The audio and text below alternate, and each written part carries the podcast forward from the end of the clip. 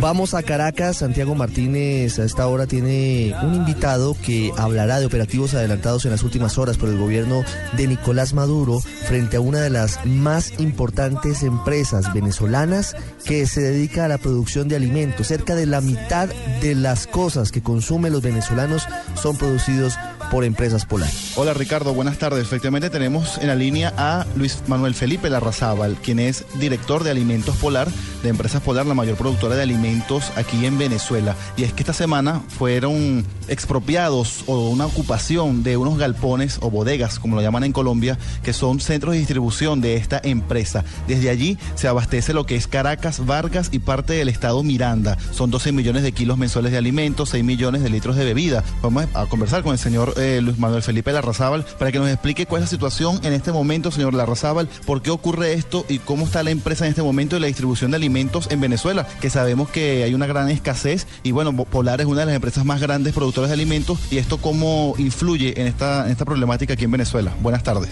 Uh, buenas tardes, Santiago, y muchas gracias por el contacto y buenas tardes a los radioescuchas también. Esta medida de ocupación de las bodegas en la zona de la Yaguara afecta a el principal centro de distribución de eh, alimentos polar y de Pepsi Cola Venezuela y pone en riesgo más de 2.000 empleos productivos de calidad que generan bienestar y prosperidad para la gente que allí labora. Desde estos centros de distribución se abastecen más de 9.900 clientes en todo lo que es la Gran Caracas, el estado Vargas y el estado Miranda. De tal manera que es un centro muy importante donde se abastecen 12 millones de kilos de alimentos y 6 millones de litros de bebidas todos los meses. El tema de fondo aquí es por qué expropiar sitios de trabajo que están activos, que están productivos, que generan bienestar y prosperidad para construir viviendas cuando tienen muchos terrenos uh, vacíos. Ese, ese es el, el, tema de fondo. Señor Larrazábal, ¿cómo fue el procedimiento exactamente que se adelantó en, la zona de la Yaguara? ¿Cuál fue el operativo que adelantaron las autoridades venezolanas frente a esta planta, una de las más importantes de Industrias Polar? Esto se originó el miércoles aproximadamente a las cuatro y media, cinco de la tarde, con la visita de la Guardia Nacional y de una juez donde nos notificaba de la medida de ocupación y de la necesidad de desocupar los galpones o bodegas, como le dicen ustedes, de forma inmediata. Por supuesto, esta actuación de las autoridades movilizó inmediatamente y de forma espontánea a los trabajadores de ambos centros de distribución,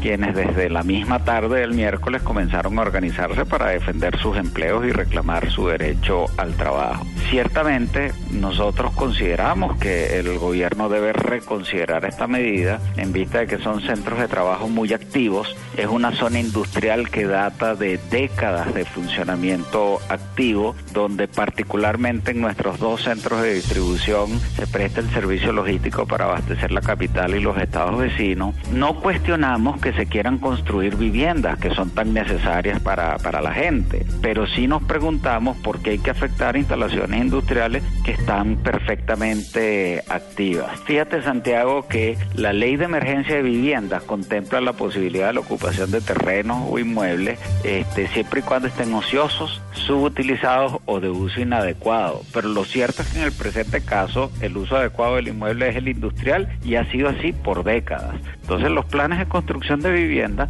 no deberían contemplar el desalojo de zonas industriales que generen empleos y que abastecen productos de calidad a la ciudad. Son Larrazábal, en este momento está todo totalmente paralizado. No, desde el miércoles en la tarde cuando se inició esta medida eh, que era de desalojo inmediato, ellos paralizaron, las autoridades paralizaron todas las operaciones de distribución. Afortunadamente privó la sensatez y ya para el jueves en la tarde se estaban reasumiendo las operaciones normales. De hecho, esa medida de, de, de, mm, desalojo inmediato, eh, se cambió, la cambió la autoridad para que teníamos que desalojar en 60 días, que es el punto donde estamos hoy en día. Señor Larrazábal, ¿usted cree que este operativo que se ha adelantado en eh, la zona de la Yaguara puede ser la punta de lanza o el comienzo de lo que se ha venido rumorando la posibilidad de que el gobierno de Nicolás Maduro expropie a las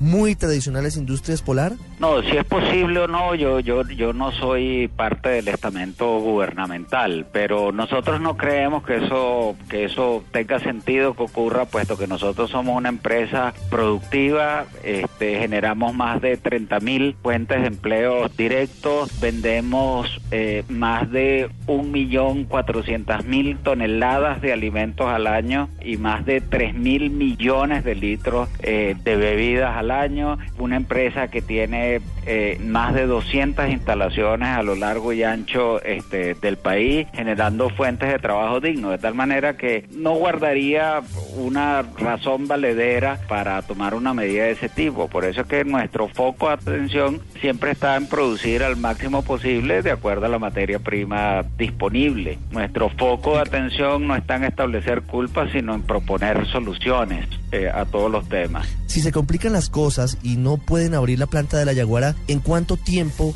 podrían ustedes todavía tener eh, posibilidad de fabricación de productos para abastecer el mercado venezolano antes de que comience una verdadera época de escasez? Es que nosotros honestamente confiamos en que el gobierno va a reconsiderar esta medida en vista de los impactos que tiene, ya que estos son centros de trabajo muy activos donde se presta, como lo expliqué, el servicio logístico para abastecer a la capital, al estado Vargas y al estado Miranda. Nosotros estamos convencidos de aquí que aquí va a privar la razón y la sensatez en este caso. Es Manuel Felipe Larrazábal, director de alimentos de Polar, una de las industrias más tradicionales y más importantes de Venezuela. Señor Larrazábal, gracias por habernos acompañado aquí en el radar de Blue Radio para toda Colombia. Gracias a ustedes. Hasta luego. Bueno, Ricardo, es importante destacar como dato adicional que conocimos esta semana que estas viviendas van a ser construidas por una compañía que se llama Propatria 2000 y no sé si por casualidad o por, sí, puede ser casualidad, esta empresa Propatria 2000 está a cargo de una persona, de un señor que se llama Walter Gavidia Flores, hijo de la primera dama de la República, Cilia Flores, que es la, el preside esta fundación Propatria 2000. Esta fundación fue creada por decreto del, del fallecido presidente Hugo Chávez en enero del 2011 y tiene como asignación la creación o la obra, la construcción de una comunidad que se llamaría Nueva Comunidad Socialista Amantina, que sería ejecutada en estos terrenos donde hoy funcionan estos grandes galpones o bodegas de empresas como Polar, Pepsi Cola, Coca-Cola Fensa, Nestlé, Cargill y la Zara, la empresa española de tiendas por departamento.